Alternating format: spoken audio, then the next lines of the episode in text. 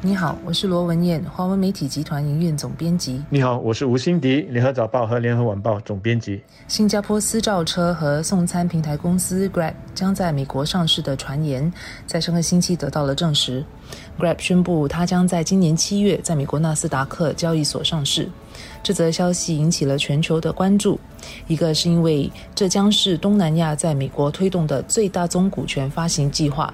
Grab 的市值估计将近四百亿美元，相等于五百三十多亿新元呢。另外，它上市的方式也引起人们的关注。Grab 将是通过与一家特殊目的收购公司 Altimeter 合并的方式，在美国 Nasdaq 上市。特殊目的收购公司的英文简称是 SPAC，在过去一年。它成为股市的一种风潮。SPAC 的形式上是类似一种空白支票的公司，这类公司通过 IPO 的形式招募资金上市，但它实质上是空壳公司，没有业务的。它上市的主要目的就是为了能够收购有增长前景的公司，让这类公司能够在不必经过冗长的 IPO 上市程序的情况下，就可以借壳上市。通过 SPAC 空壳上市的做法，因为近几个月来很盛行，引起了美国监管机构的关注，因而发出了一些新的指引和指导原则，来提高对这个领域的监管。比方说，确保公司遵守会计准则等等。文件形容 Grab 为新加坡公司，是因为它的总部设在新加坡，但它其实在开始的时候是先在马来西亚设立的，名字是 My Taxi，而这个 Taxi 是 T E K S I，是个马来文。它也就是一个私招车的预约服务公司。这个点子呢，是他的两个创办人当年在哈佛念书的时候想出来的。所以呢，它其实还是一个学校的这个专题作业。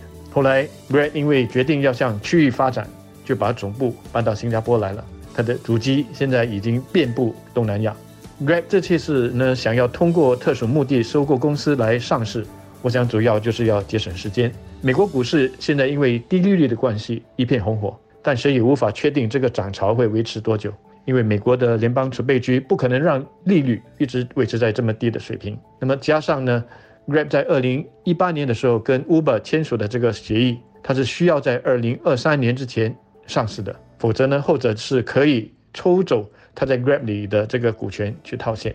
所以呢，抓紧时机接壳上市，应该是 Grab 最好的手段。当然，投资者更为关注的会是 Grab 下来的业绩展望和前景，借此来判断公司的估值是否是合理的。Grab 目前的估值是大概四百亿美元左右，但它目前仍在亏损的状况，估计要到二零二三财年才会取得营运盈利。而根据下来二零二二财年的营业额来计算，Grab 的企业估值是等于二零二二财年营收的九点二倍左右。这将会是投资者用来跟其他科技公司的估值对比的一个指标哦。而以这个指标来说呢，Grab 的估值是目前比东海集团、Uber 等一些科技公司来的高的，而它转亏为盈的时间也比 Uber 来的晚了一年。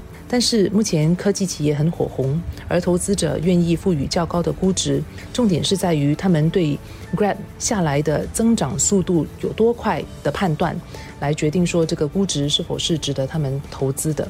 当然，从现在到 Grab 上市还有几个月的时间，所以下来股市如果有任何重大的波动的话，也可能会对 Grab 的上市的计划有些影响。而 Grab 能否成功上市，也是在于说，在那个时候，投资者就是它上市的时候，投资者对于它的前景，还有它相对于它的估值的那个评价如何了。Grab 的上市肯定会造就好几个亿万富翁，包括它的创办人兼总裁 Anthony Tan 陈炳耀。但是我作为一个消费者，而不是一个投资者，我对 Grab 呢是有着一些期许的。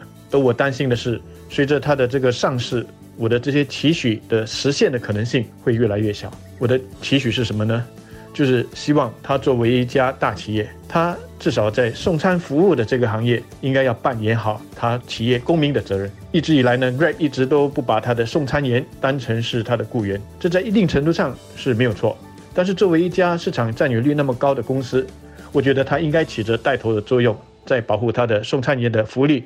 在管理他的送餐员，包括他们在马路上和行人道上的这个骑行方面，都应要负起更大的这个责任，而不是把所有的这个监管责任都推得一干二净，认为是政府的事，与他无关。另外呢，它跟餐馆、小吃店还有小贩的关系，我觉得也是值得探讨的。它的抽成是否合理？是否在剥削一些没有讨价还价的这个力量的小店主？我觉得呢，如果这方面我们任由自由市场去解决的话，那肯定是大企业会占了很大的便宜，吃亏的总是这些没有讨价还价能力的人。那么，正如文件所说的，Grab 现在呢其实是在亏钱的，而且亏的钱是以几十亿来算的。那我所担心的就是它上市了之后，为了追求盈利的最大化，它的送餐员、它的小吃店的这些伙伴，他们的利益是否就更加边缘化了？老实说，这是我看到有关新闻之后没有很兴奋的原因。Grab 的总部位于新加坡，也是新加坡最著名的科技独角兽之一。所谓独角兽，也就是估值超过十亿美元、成立不到十年的科技起步公司啊。但是 Grab 并没有选择在新加坡股市上市，听众会不会觉得有些纳闷呢？但是实际上这是可以理解的，因为 Nasdaq 是全球最大的科技股市，市场的深度、资金的流通性和成熟度，都是任何科技起步公司会向往要上市和筹集资金的目的地。新加坡股市在吸引科技公司的策略呢，是设法争取让他们来新加坡做第二上市，借新加坡股市来向亚洲市场筹集资金。新加坡交易所还为此在二零一四年修改了上市监管条例，让企业更容易在这里第二上市。不过到目前为止，这个策略的成效还不大。然而，有消息人士透露，Grab 有打算在美国南赛上市之后，也在新加坡第二上市。如果这个消息是真的，相信将会对新加坡股市有带来提振的作用。希望也能够借此吸引更多的科技企业也来这里第二上市。此外，Grab 如果真的在新加坡第二上市的话，新加坡股民也买卖 Grab 的股票也就更加容易了。新加坡股市的规模太小，这是一个不容易克服的劣势。新加坡交易所其实很早也就看到了 SPAC 所能够带来的机会，也想要分一杯羹，但问题是动作太慢了。目前呢，还只是在设法建立管制框架的这个阶段。那你这边在研究，人家都已经飞到美国去了。毕竟呢，机会是不会等人的。